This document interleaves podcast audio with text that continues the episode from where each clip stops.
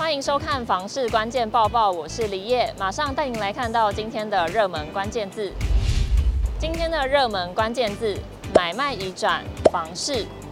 清明连假结束了，第一季的建物买卖移转栋数也出炉，与去年同期相比，减少了百分之二十四点一，是二零一九年来最低的交易量，也创下了五年来新低。观察今年前三月六都建物买卖移转栋数，整体交易量合计为四万九千两百九十栋，其中台北市年减百分之二十七点五，新北市年减百分之二十四点五。桃园市年减百分之二十七点八，台中市年减百分之二十一点九，台南市年减百分之十九点零，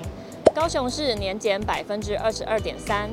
另观察历年交易量发现，桃园市、台中市今年第一季建物买卖移转栋数创近四年新低。台北市、新北市、台南市与高雄市创六年新低纪录，显示今年房市交易热度不如以往。永庆房屋延展中心副理陈金平提醒，美国联准会于三月升息一码，国内央行也跟进升息半码，房贷利率正式突破百分之二大关，而景气灯号连续亮第四颗蓝灯，加上两岸关系不确定性因素高。全球金融市场也面临银行暴雷风险，经济前景仍不明朗。今年房市变数多，不能过度乐观期待。在目前经济前景多空未明的状况下，房价难有上涨的理由。但全球通膨仍未明显趋缓，房价要走跌恐怕也是不容易。建议有意购屋的民众，趁目前价格盘整，积极看屋询价，审慎评估财务负担能力，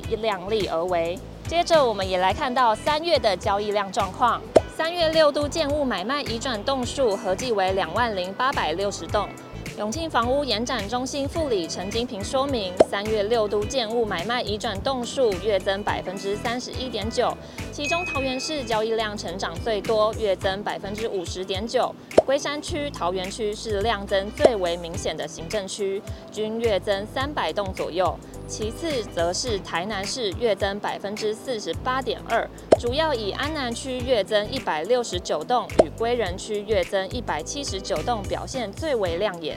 观察其余四都表现，台北市月增百分之二十点九，新北市增加百分之二十六点三，台中市月增百分之二十五点二，高雄市月增百分之三十一点九。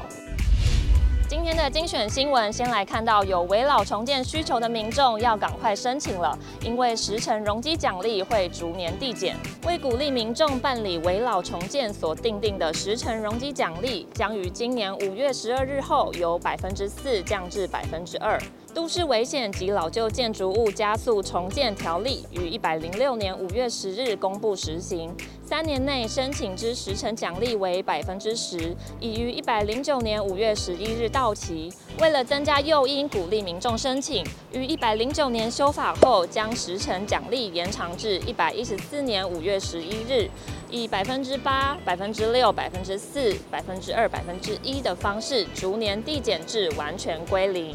有民众在验屋的时候，赫然发现隔壁栋邻居的雨遮碰到自己家的外墙，这样子会有什么影响呢？难道不违法吗？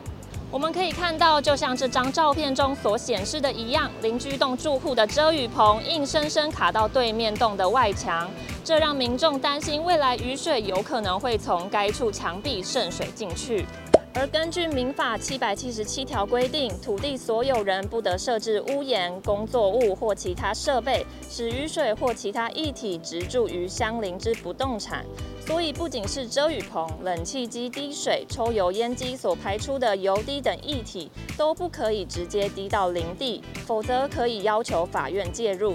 再来看到狗狗也可以搭公车了，而且班次还变多了。为了打造动物友善环境、宠物友善交通，台北市除了优化假日狗狗友善公车路线之外，并响应国际宠物日，从今年四月十一日起试办平日狗狗友善公车。民众平日也可以搭乘大众运输工具前往狗运动公园及狗活动区游玩，提供饲主及宠物更多友善空间与服务，强化宠物交通。今天的买房卖房，我想问，有网友想问，在透天社区里有两户已经开了民宿，这样的房子可以买吗？有网友说，可以先问问看这个地方是不是可以开民宿的地区，有没有旅宿业登记？如果不是，那就叫日租套房，直接检举。也有网友说，只要价钱合理，当然可以买。乡下地方假日才会有人潮，应该不会太吵。以上就是今天的房市关键报报，每天花一点时间了解重点房市新闻，请按下订阅支持我们，我们下次见。